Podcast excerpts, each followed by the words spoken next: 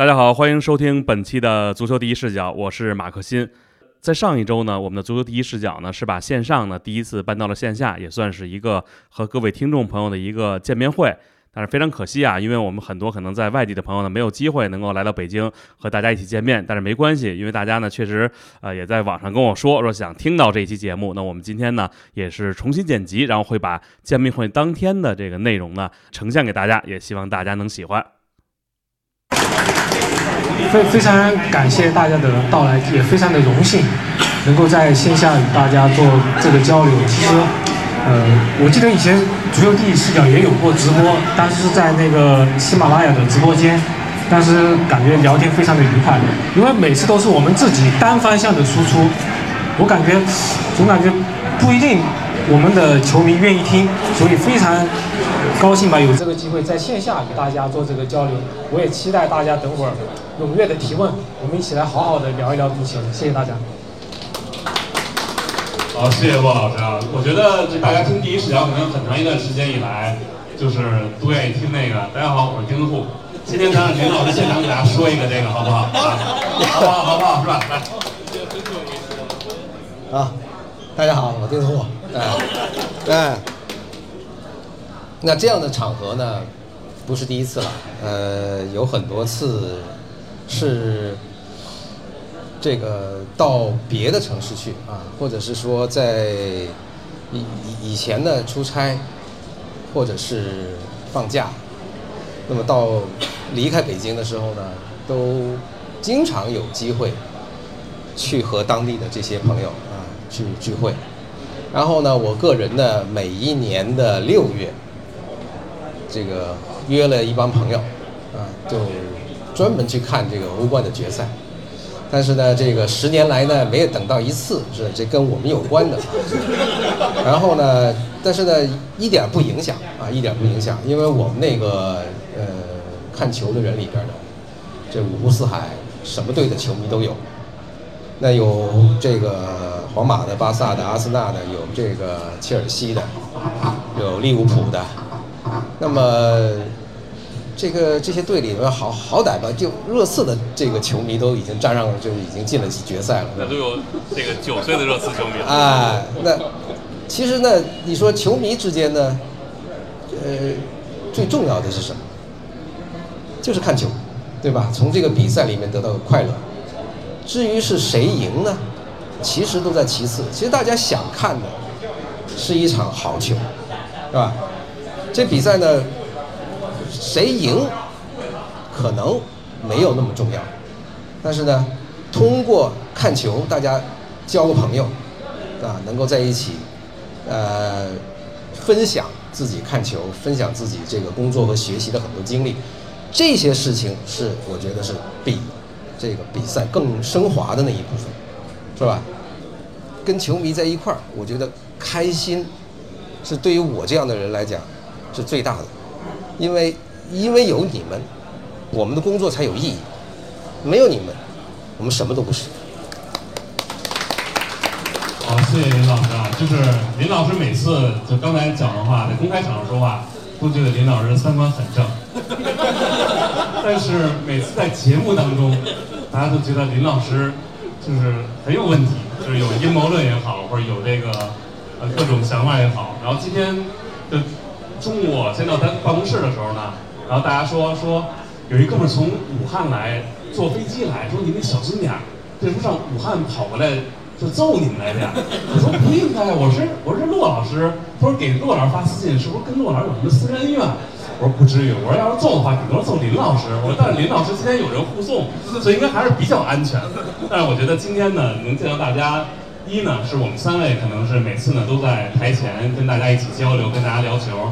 就今天大家在现场看到的，我们很多工作人员在帮助我们拍照的，都是我们的这个跟第一视角是体坛的工作人员。我先一个一个介绍一下啊，这位给大家拍照的这位红衣服的美女，这个是我们国内部的记者蒋贤老师，就是在在他在的微博的这个 ID 叫花猫猫，就是她是一个跑国内足球的一位女记者。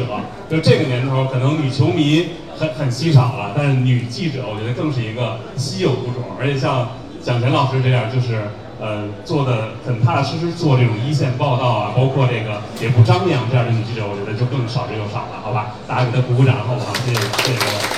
然后我就顺着介绍了啊，我们这边这个小王王浩洋，这个是我们刚来不久的一个小伙子，零零后啊，我们在座的应该只有这两个小朋友是零零后，还有零零后吗？啊，还你有还你也上学呢是吗？啊，高一。哎呦，这高中生就跑出来，就你不管吗？不不看不出来，看不出来。你感觉像是我就刚工作一年了，我就这好像比他大很多呢，感觉。呃，差不多差不多啊，这个不容易啊，我觉得现在。在在马路上能听到高中生、初中生聊球已经很不容易了。然后小王呢，日常负责我们电商这边的短视频的制作。然后他是学播音主持的，然后也会出镜。然后呢，也是负责我们一些日常的内容的更新。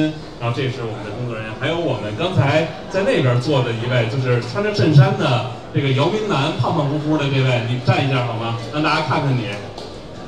姚明南，这个是我们都叫他姚主席。这个是每次我们的每期的第一视角的。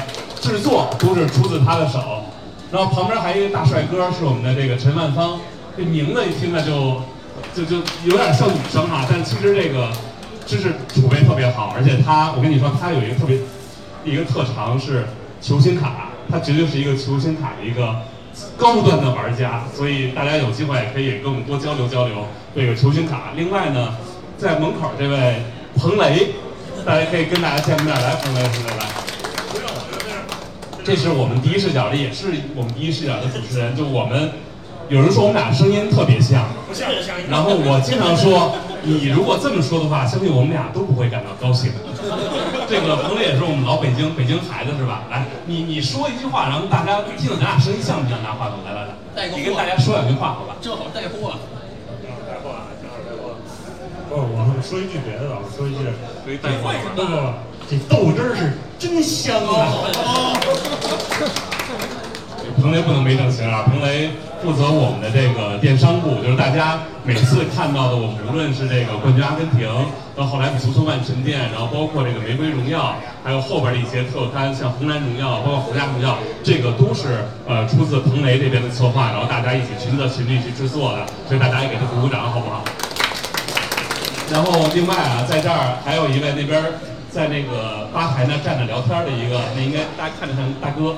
来，童颜，你跟大家，这是我们今天把领导护送过来的这位保镖啊。但是这个是我介绍一下啊，童颜呢是曼联的一个大 V，我看微博上一百多万粉丝。他还有一个身份是我的正牌的师哥，我们俩一个学校，他比我大一级，他学法语的，我学西班牙语的，他是学法语的。然后大家也给童颜大家。有什么曼联的话题也可以都跟童颜来交流啊！今天还有两位我们的一个阿森纳球迷，然后现在消失了，在干完活以后，还有一位穿着曼联客场球衣的我们的这个呃黑佳丽老师啊，消费的阿森纳球迷，在曼联店里消费啊，这 这个不太这这个很好啊！这个阿森纳球迷跟曼联球迷这是没有芥蒂，说明。啊，因为穿曼联的客场球衣的是我们的负责国内足球的费加利老师，有的时候也会跟我们来聊聊足球，但是他呃其实本质上他是一个这个曼联球迷，但是可能更多的时候我们请到他的时候，也都是跟我们来聊这个呃国内足球可能更多一点。那下面呢，我们就今天大家难得来，所以我觉得咱们可以先采用一个提问的一个方式，就大家有什么关于足球或者关于这个曼联、关于英超或者欧洲五大联赛的问题，想问我们二位在座的老师。今天我就不作为主角，大家有什么想问的，可以直接来提问，好不好？有我哎，对，这还没介绍呢，这个是李宁老师，在微博上你站起来让大家看看，Flame 宁，这个也是一个曼联的一个 KOL，今天是特意来找我们来玩的，好吧？你那你先给大家。开这个头炮好不好？来，哎，他有没有第二个话筒？嗯，没有，这只有一个。两位老师好，呃，就是我们曼联球迷最关心的一个问题，我们先替大家问了。呃，两位老师帮我们老师多回答一下。曼联的收购啊，也是差不多从开始说有一个意向，到现在差不多一年的时间。这个格雷泽到底在想什么？这个事儿您三位预估一下，这个最终的拆论的这个结果是什么？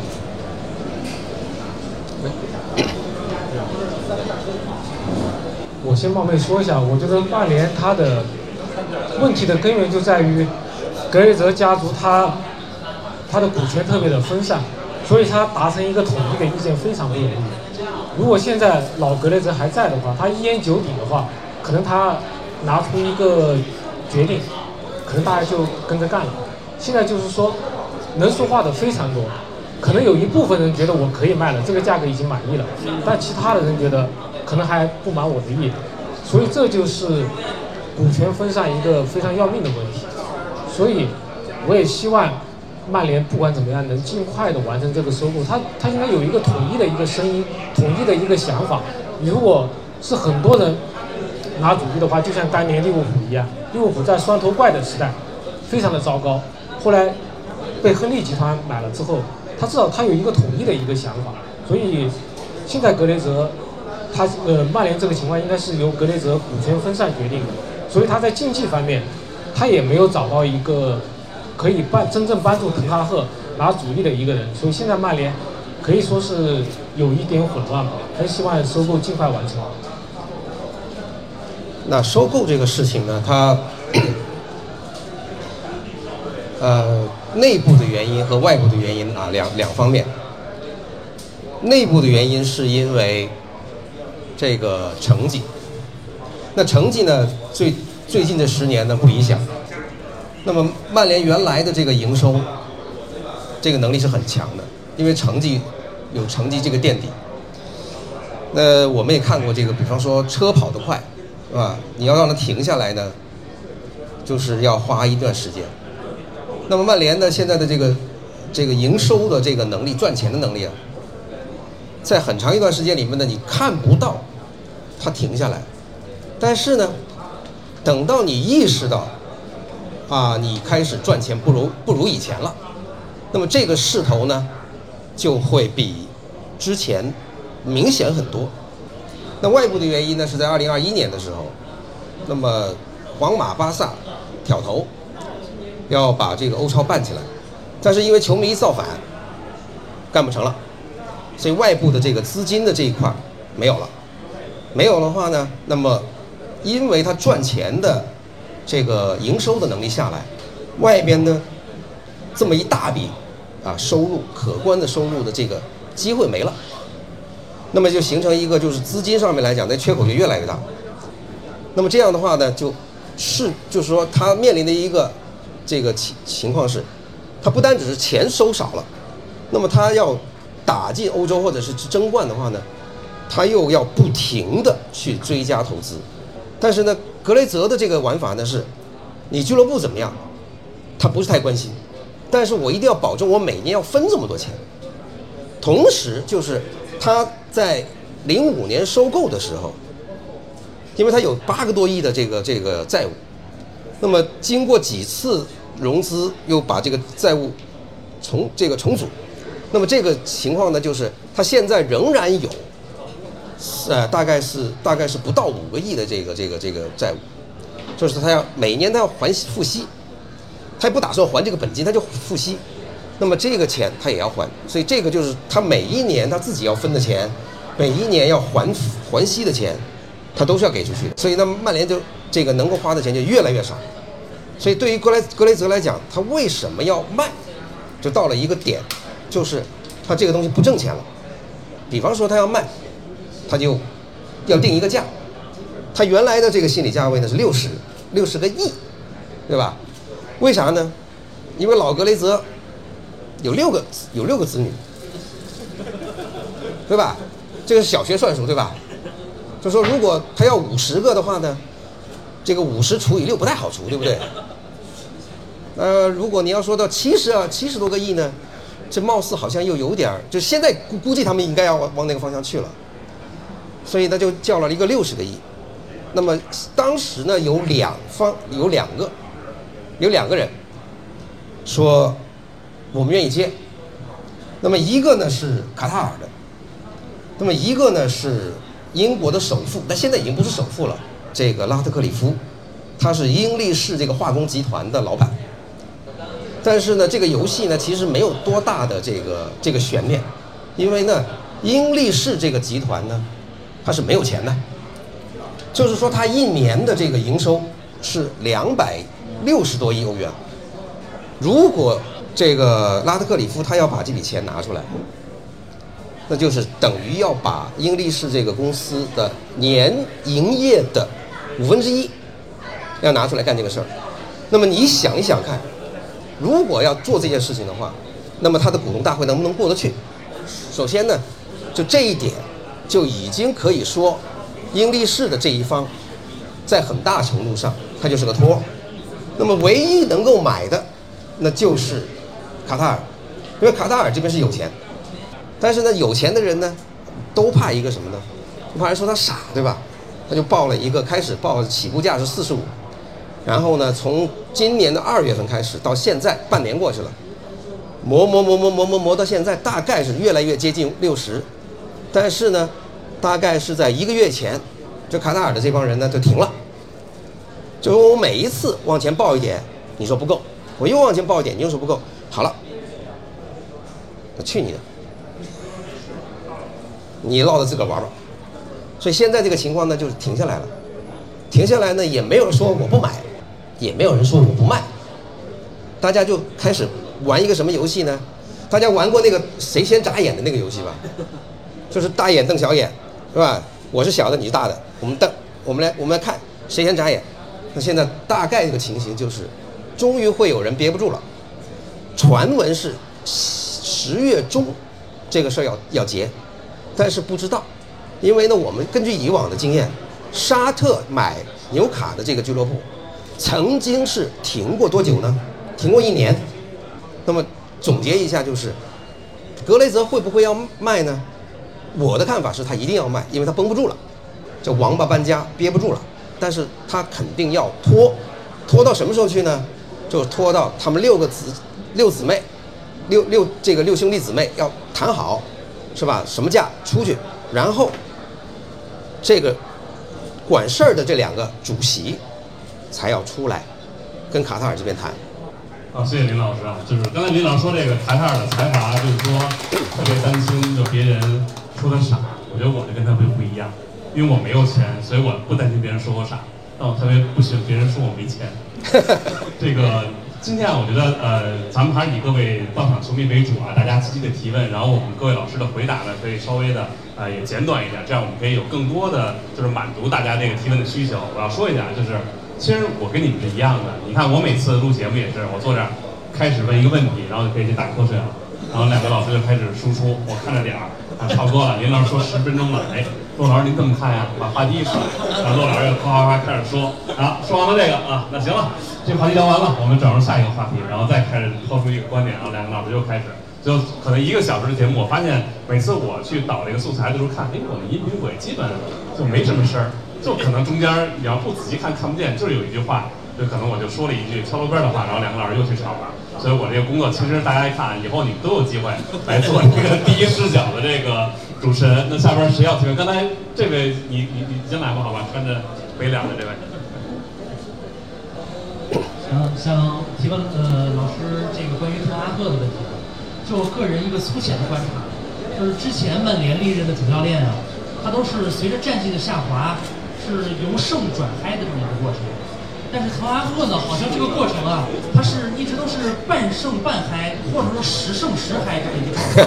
啊，大家球迷之间也都有分歧。反正我个人认为，他在这个更衣室管理，在一些场外的决策方面，确实让大家都觉得很信服。但是在球场上，我觉得也得承认，他没有给曼联现在带来就是脱胎换骨般的一个变化。还是想请问一下两位老师，就是怎么看这个滕哈赫未来的前景？呃，以后是胜是嗨？虽然我们曼联球迷肯定是要支持主教练的嘛，但是其实想问问老师们，这个未来的这个发展前景，滕哈赫的这个个人啊，谢谢。首先，足球有一个规律，就是绝大部分教练都是要低走的，要么你高开低走，要么你低开低走，所以你最终都要变成嗨的。可能只有少数人像齐达内这种特别聪明，他拿了欧冠之后他还走，对吧？但是他第二次回来，离开的时候多少还是有一些不愉快。所以说，嗨是最终大概率是要嗨的，只是说他剩的时间有多久。另外一方面，他为什么总是在胜和害之间徘徊的？首先，我个人觉得他第一个赛季肯定是不错的，因为前两天大家还翻出那个，就是前四十场比赛吧，他也是仅次于瓜迪奥拉。所以说从这个数据也是不错的，而且第一个赛季不管怎么样拿了联赛杯，而且是在英超越来越激烈的情况下面，他拿到了第三位，我个人觉得已经是不错了。而且他为什么是从胜和害之间不断的徘徊？这说明有一点，说明一他是应变非常的得力，在我每次好像要害的时候，我马上能够改变自己，这一点是非常非常重要的。不像福格森，为什么在曼联这么成功？就是他能够审时度势，迅速的改变自己。福格森的学习能力，可能是我看过的这么多教练里面应该是。呃，最强的，或者说加个之一，我觉得滕哈赫这方面，我其实其实挺钦佩他的，呃，但是他至于本赛季，我感觉他遇到的压力可能跟上赛季相比，可能要更大一些，就是这个收购案，收购案现在悬而未决，所以他他的助手其实有点不太得力，就你说，现在这些决定可能基本上都是他来做的，买谁买霍伊伦德。对吧？他来决定，那你就把这些压力全部甩给他了。应该他是应该需要一个扳手的。这个时代，你说让一个主教练来决定所有的事情，其实不可能。说瓜迪奥拉为为什么这么成功？大家都知道，他他有那个索里亚诺和贝基里斯坦来帮助他，对吧？你像图图赫，图赫一开始在切尔西，呃，那个老板伯利一开始想让他来负责，图赫他不干了，对不对？而且最近拜仁。一开始也说让图赫尔成为我们拜仁史上权力最大的主教练，结果马上就发现不行。图赫尔当他表示我要买我要买谁买谁我要买六号位，结果基米希不开心了，对不对？不能这么干，不能把一切都甩给主教练。我觉得滕哈赫已经很成功了，他已经在在很多事情的处理上面，他非常的明智。他你像不管是 C 罗对吧？不管像马圭尔这个队长，不管德赫亚。但至少表面上，我不和你闹翻，但是我实际上我根据我的原则来走。我觉得滕哈赫各方面都都是很正确的，但是他是需要扳手，所以我还是希望这个收购案尽快的完成，真正任命一个好的体育总监来帮助滕哈赫。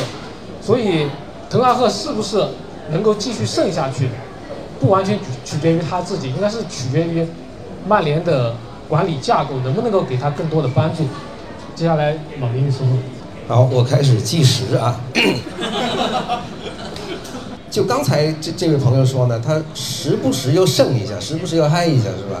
半生半。就那么这这个人呢，他到现在应该啊，就是从他的这个反应来讲呢，有很多的球迷，这个感觉呢，我是觉得他没有完全的赢得大家的信任，对吧？这个应该是一个事实。有很多问题是他自己带来的，有很多是遗留下来的。那比方说这个圆规的这个事情，我相信呢，就有很多很多的曼联球迷对他的这个印象打个打个打个折扣。你花那么多钱买一个这样的人，不怎么好使。然后呢，这个赛季呢你又买了，对吧？然后你看芒特没没怎么踢，然后又受伤了。然后呢，这个这个贺一龙一来。是吧？连比赛都没打，又有伤，所以呢，就会让大家对他这个首先是这个引援这一块儿有个巨大的问号。那么刚才骆老师已经说过，滕哈赫有很多正面积极的东西，我就不重复了。但是呢，我觉得吧，就是这个赛季对他这么多不利的事情呢，反而是件好事儿。就说如果他要是这个赛季人家没有伤，那你想想看，他的压力是不是更大？对吧？那就大家就指着他一定要去完成一个他可能现在还没有准备好能够完成的任务，所以现在呢，他如果一下子伤了一半，他又开始要玩一个上个赛季没有就就开始要玩的游戏，就是四五个主力不能打，对吧？你们已经在头两轮已经输得那么惨，不让打了，那么换一波人来上来打，那么就等于是把上个赛季的上个赛季开始的时候这个游戏再玩一次。这个我们有句老话叫做祸福相依嘛。那么有可能这么多困难摆在一块儿，大家这个热度下去了，又会觉得嗯，好像你今天晚上赢个这个森林也是一个不错的这个事情，但未必能赢啊。这这个，这个前两个问题一问完，就马上抖音直播间里就有人说完了完了，这又是曼联第一视角了。这个我每次在录节目的时候，大家都会听梅西第一视角，况且是黄萨第一视角。我觉得那既然这样的话，大家都有机会啊。那这样咱们第三个问题啊，咱们。问一个，哎，对，非曼联的问题。我看您举手半天了，我看那皇马球迷举手。来来来来来我昨天我是吧？我我我应该给他让他问来问个问题，对吧？你你给后边一个机会。对，你看小朋友特意穿了一个来来来姆巴佩说怕不高兴。来来来我还给皇马来来来提问的机会来。来，先让姆先让姆巴佩问一个。那个那是那个皇马球迷跟到不你你可以你你也可以先你也可以问。不，下下一个问他。问一下两位老师，呃，觉得贝林厄姆怎么样？哎，这个问题问得好，又又简短，是吧？又又难回答，我操。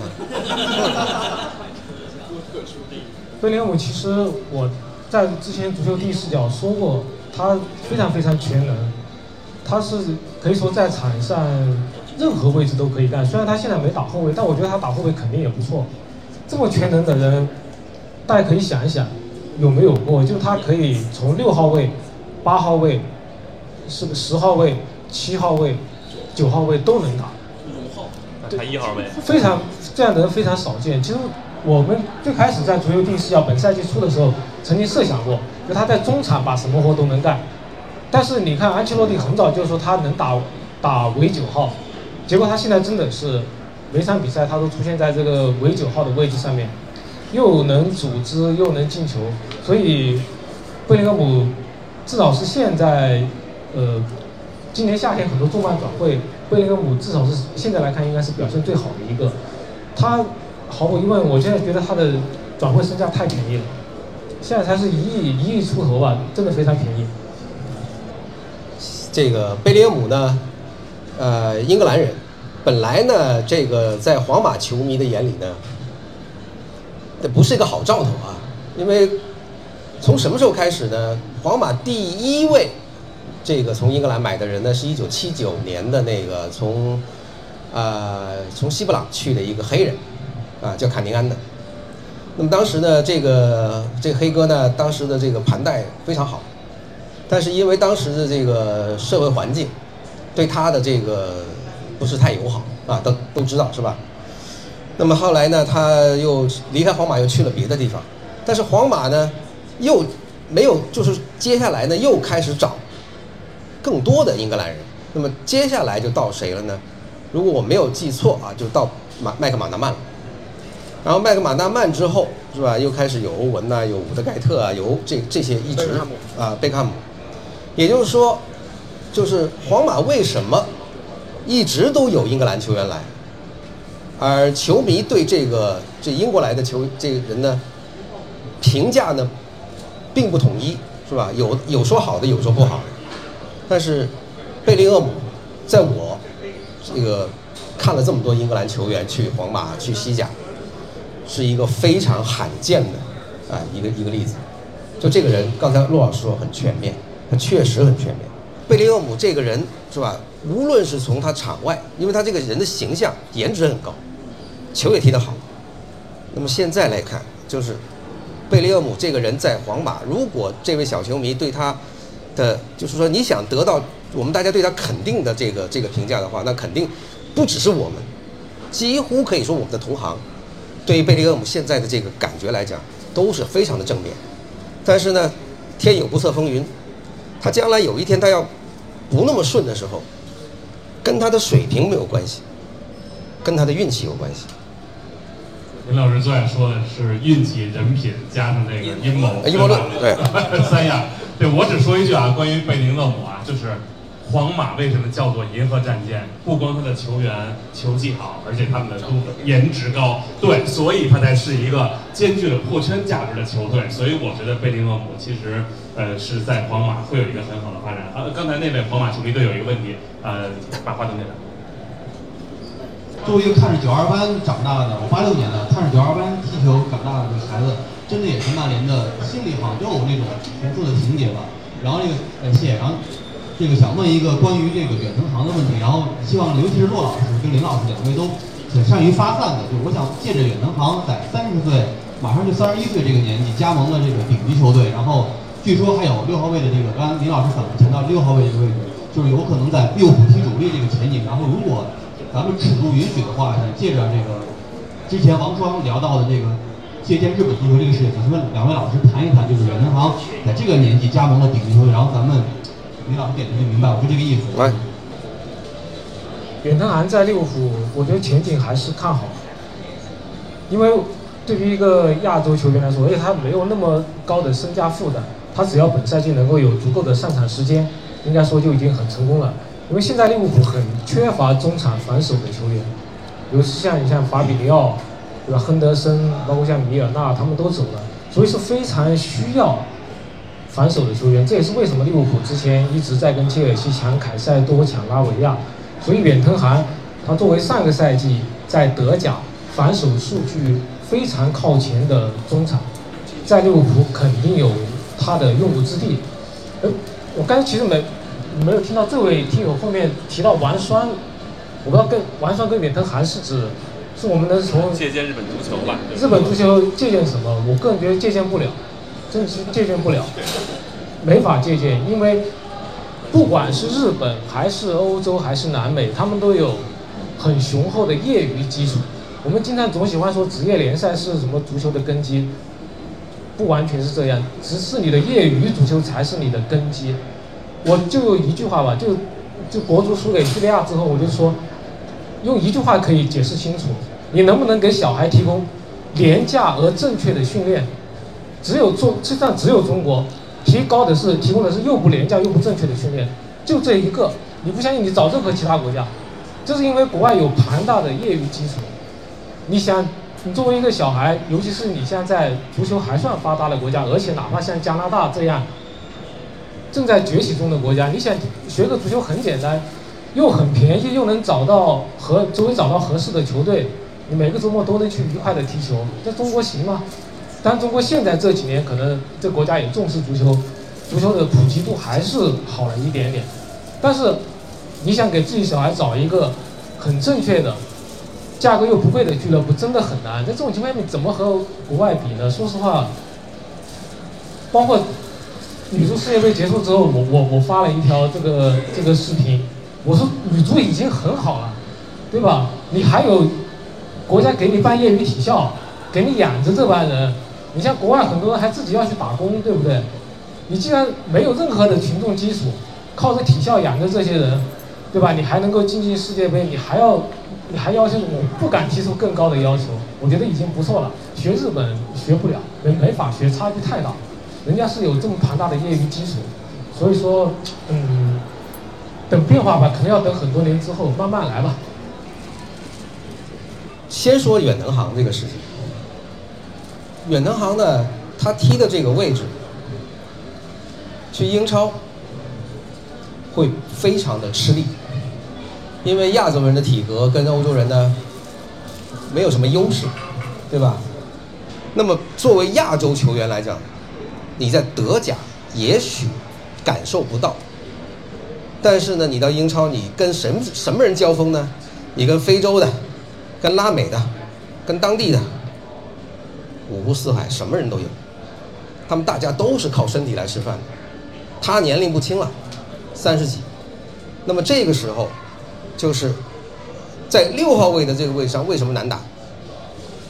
因为要么呢你是脑子好使，在对方出球之前，你猜到了，对吧？你阅读比赛能力强，但是呢？百密还有一疏，就是万一你读错了，那么你靠什么去挽回呢？靠速度，靠力量。那么这些呢，都是你不占优势的地方。所以呢，远藤航要是在利物浦要混下去的话，他最要紧的一条是脑子要好使，要先能够比对方阅读，要能够知道对方要干嘛。那么这样的话呢，减少受伤的可能。那么之前有一个人，曼联的卡里克，他。踢这个位置很成功，为什么呢？脑子好使，就是我们说的踢球很贼的那种。一看你要做什么，球到谁手下脚下，他大概能大概其能够猜得到，你下一步会把这个球发展到什么地方去。所以他的这个数据里头，铲球不多，几乎没有看他铲球，但他偷球是偷最多的。那么这一块呢，就是远藤航一个借鉴的一个榜样。那么。转到日本跟咱们的这个比比较，就是说很多的球迷一看到日本，一看到韩国成绩好，都会产生一个自惭形秽的这样的一个感觉，没必要，是吧？韩国呢，现在呢，他们也走了一条向下滑的路。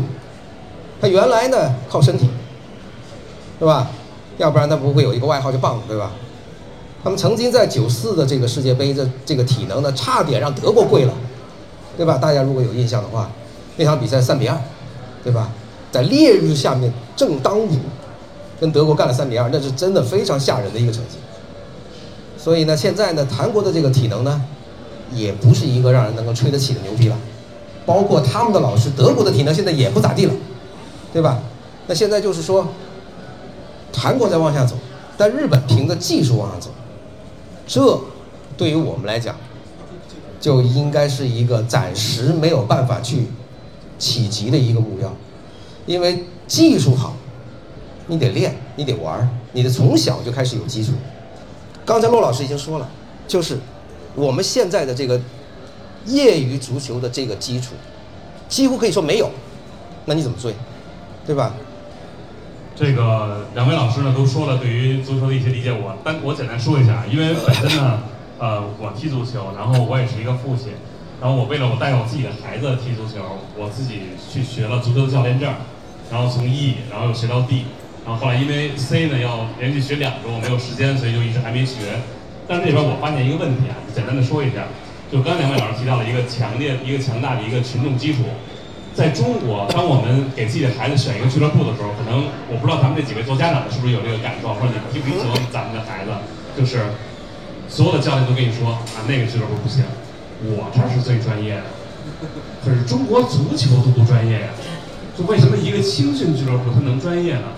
所以我觉得就是说，大家可能老觉得给孩子选一个俱乐部的时候，一定要是他教的专业。其实我觉得后来。经过我，因为我之前有幸跟着大众的项目去了三年的德国，然后去跟那儿看他们的青训。我觉得其实包括学了教练证以后，我觉得最重要的不是专业，而是让首先你的孩子留在足球场上，这是第一个。他如果他不踢了，你这孩子哪怕是梅西，他也不会以后去为国争光了。第二一个，我觉得还有一个就是，你对于孩子来说，你孩子天赋有高低，但最重要的让他找一个，包括我们也是。就是你为什么有人到五十岁到六十岁还能踢？因为你找到了一个有你位置的球队。就在这个球队里边，可能我不是踢得最好的，但是我们大家水平差不多，我们总能踢得很开心。我觉得这个可能是我们参与足球的一个最初的一个目的。然后最后一点我想说的是，就是大家觉得这个专业怎么怎么好啊，练的怎么有有自己的想法，那个不是我们这个草根层面跟考虑的事儿。最重要的，我之前接触了一个热刺的一个二十三岁的一个小姑娘。然后他来做教练，他颠球都颠不了几个。那以前热刺女足，因为因伤退役的一个人，现在他在做热刺的全球一个青训项目。但是我觉得人家的组织好，就是这么说吧，在单位时间训练里边，让孩子更多次的触球，这可能比你每次说我今儿练的这个这个多么神奇。不是足球这个东西，其实跟其实跟咱们平常学数学一样，就是中国的这个教练员也好，包括家长也好，都想。我让孩子学奥数，跟我让孩子练足球一样，我都想一股脑的把这个孩子一下就培养成天才。其实大错特错，只有每个人他坚持，他对这个运动感兴趣，他一直在做这件事儿，才会有真正的天才涌现出来。这个，所以我觉得以后无论选俱乐部也好，或者说我们做任何事情也好，最重要的可能不是结结果谁都想求。国外他也是最后是一个选拔的一个过程，但首先你选拔是要有一个普遍的一个好的一个基础上，才能选出真正的可能高水平的这个从事这个运动或者从事这个项目的人。啊，赶紧啊，接着问问题。这这这位举半天手啊，我这这让他来提个问题。呃，我简短一点的，我想问问今年两位老师怎么看拜仁的前景？然后，呃，凯恩的到来是不是能真正的替代莱万在队里面的这个作用，以及能在欧冠上有所突破？然后两位老师预测一下，今年拜仁会不会中途把那个图图给换掉？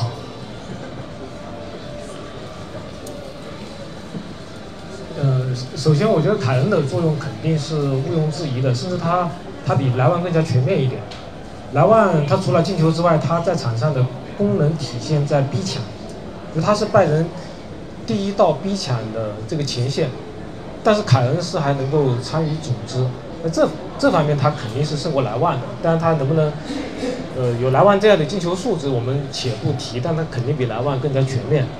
另外说到拜仁的前景，我感觉现在的拜仁就像刚才跟我说的曼联是一样的，他现在处于一个呃群龙无首的状态。虽然说有很多人可以参与对球队的管理，但是你说是真正谁说了算呢？举个例子，比如说现在可能是垂帘听政，赫内斯鲁梅尼格，那现在究竟是赫内斯拿主意还是鲁梅尼格拿主意呢？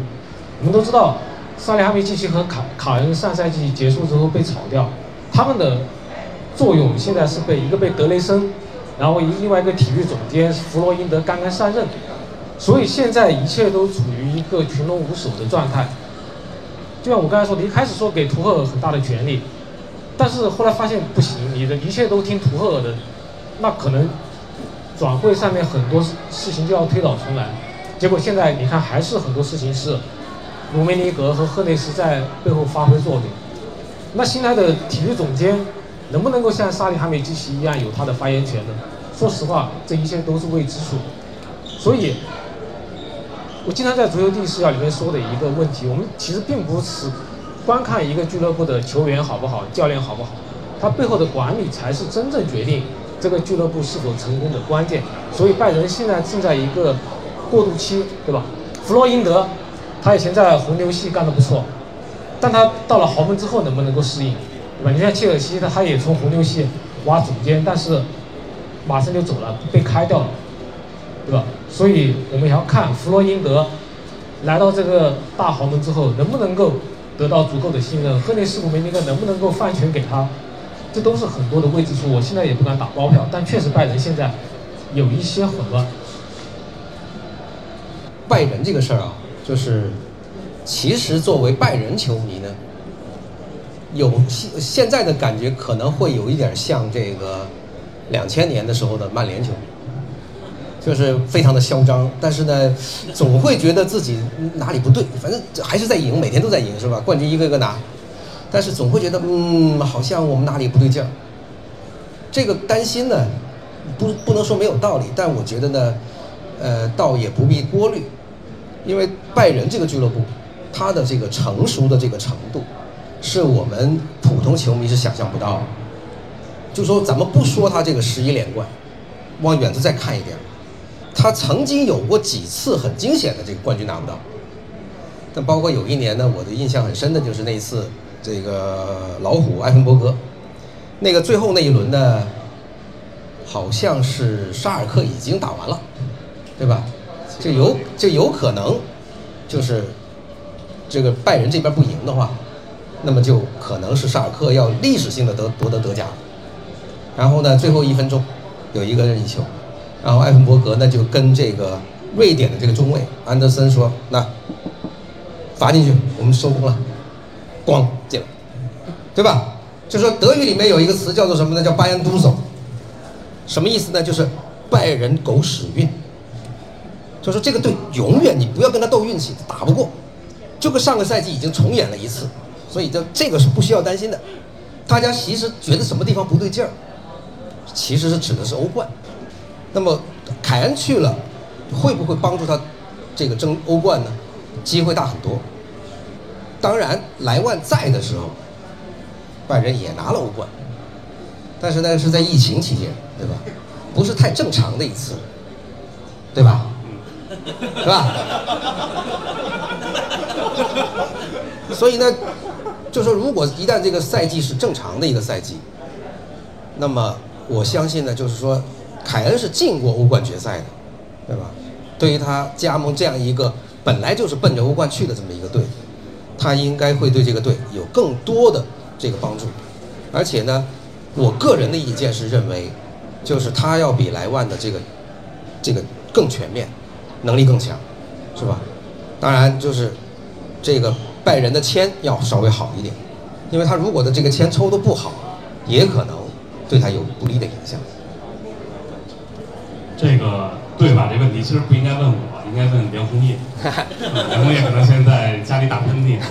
啊，这个我要说一下，咱们在座的各位啊，记得进我们的那个听友群，因为第一呢，我们之前没有建那个听听友群，后来说大家要建一个，给大家大家呃交流更顺畅一些。另外一点呢，我就要说的是，就是当然我们有一个抽奖，咱们要在这个听友群里面呢来来抽，所以大家要没有进去的话，赶紧扫我们这码进那个听友群，我们待会儿。这个感谢曼联梦剧场啊，人家给我们提供了一些现场奖品。当然，我们这个奖品都是呃有提供的有这个呃球队的这个纪念的这个队徽，然后还有这个球队的这个红酒，这应该是智利的这个呃做的红魔鬼的这个红酒，然后呃应该价值三百二十九一支吧，大概是。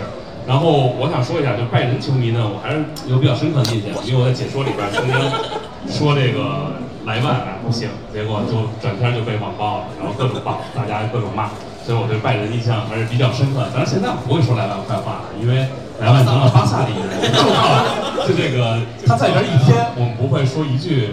我都不会叫他万子了，我永远说莱万，这真是好样的。这个咱们时间快到了啊，这个我想。我问问，如果我们现场我看有些女球迷，咱们女球迷有没有问题？如果女球迷有问题的话，我们给一个问题给女球迷好吗？我想问问在座女球迷有没有想提问的？如果没有的话，我们就再找我们最后一个球迷，然后再来提问，好吧？我们有女球迷提问吗？我问女球迷，男球迷举什么手？但 是我看错了啊。没关系，没关系，什么问题都可以问啊。我刚才有人在网络上说这个。有有人说要向骆老师表白了，看错人了吧？我觉得人家说，哎呦，林老师长这样，我觉得还还是多年前有一个这个听众说过，说体坛那老哥几个不用看脸，你们就出声就行了。但我们这现场直播没办法，我们仨不能再带一个把脸遮上的一个东西。那我们先请这位球迷吧，刚才举半天手了，这是英超球迷是吧？说纽联的球迷，有人说这是，因为后边印的是托纳利，哇，来来来，你你米兰的球迷吧。我其实是林老师铁粉啊，我问林老师一个问题啊，就是有一天那个就利物浦球迷把你抓走了，然后然后说你有两个两个条件才能活命，一是亲一口穆里尼奥，二是亲一口格雷泽，你选哪一个？好，哎，就非要亲一个的话呢？还是不火了。我还是选鸟叔啊，但至少长得帅一点。穆里尼奥的这个事儿呢，估计啊就有很多很多人都应该知道是这个不是数一数二的这个这鸟黑了。那么在这儿呢，我给大家说一下，就这个黑他为啥？也不是黑他的这个长相，那更不是黑他的这个花钱。只有一样，就是他戏特别多。那么这个人呢，他应该是作为一个，就是踢球的这个，他踢过，他踢过球。首先纠正一点，他踢过球，但是他踢的是什么呢？踢的是葡葡萄牙的次级联赛。但这个人的命特别的好。那么有，他曾经在这个踢球的，或者是后来当助教的时候，有两次。那么第一次呢？他的一哥们儿跟他就开了一二手车，开着，然后停车的时候，他先下去，一下去车着了，那车烧了，然后他没事儿。另外一次就是他和罗布森两个人，跟另外的一个人，这个队里面一个前锋开车，然后呢，他们下这个他跟老罗布森下车以后，那哥们接着开，车祸，然后以后踢不了球。那这个人的运气运气是极好的，啊，你可以看他这一辈子，真的，就是说，从这个解约解约金里面，这个人就已经可以上这个富豪榜了。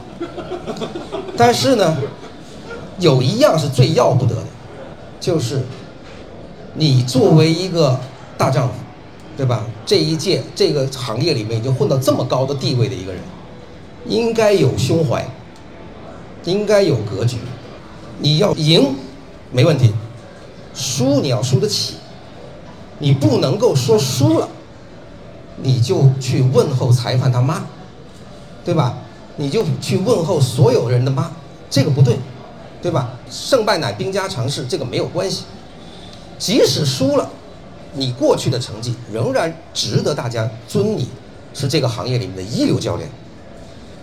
我从来不说他，比方说。踢得不好看，我没有说过他踢得不好看，我从来也不批评他花钱花得多，因为有人花钱比他花的更多。还有一个就是，我也从来不批他帅，他本身就长得很帅，对吧？但是呢，你不能因为自己占尽了所有的便宜，你还要在你自己不如意的时候，把这些事情算到别人账上，对吧？有担当的一个男人，就是什么呢？就是赢的时候荣誉归了你，输的时候这锅是你的，背起来，对吧？这个就是我黑他的一个重要的一个原因。好，那个咱们的问题就提完了。我觉得一个时一个小时时间其实很短暂，但是没办法，这个后边呃人家还有这个观赛的活动。好的，这就是本期足球第一视角的全部内容了。那我们下一期呢？呃，可能就要到转过来的周一，那正好赶上也是国家队比赛日之前的最后一个呃联赛的比赛日。届时呢，我们也会呃详细的聊一下刚刚过去的周末的联赛。当然，我们说啊，这个第一视角这次线下活动呢，呃，确实。成功的有点出乎我的意料，所以希望大家如果以后想来的话啊，呃，咱们有机会呢还会去办线下的活动，到时候呢也希望啊有更多的听众朋友们呢能够来到现场和我们见面，然后我们一起来砍球聊球。那今天的节目就到这儿，感谢各位的收听，我们下期再见。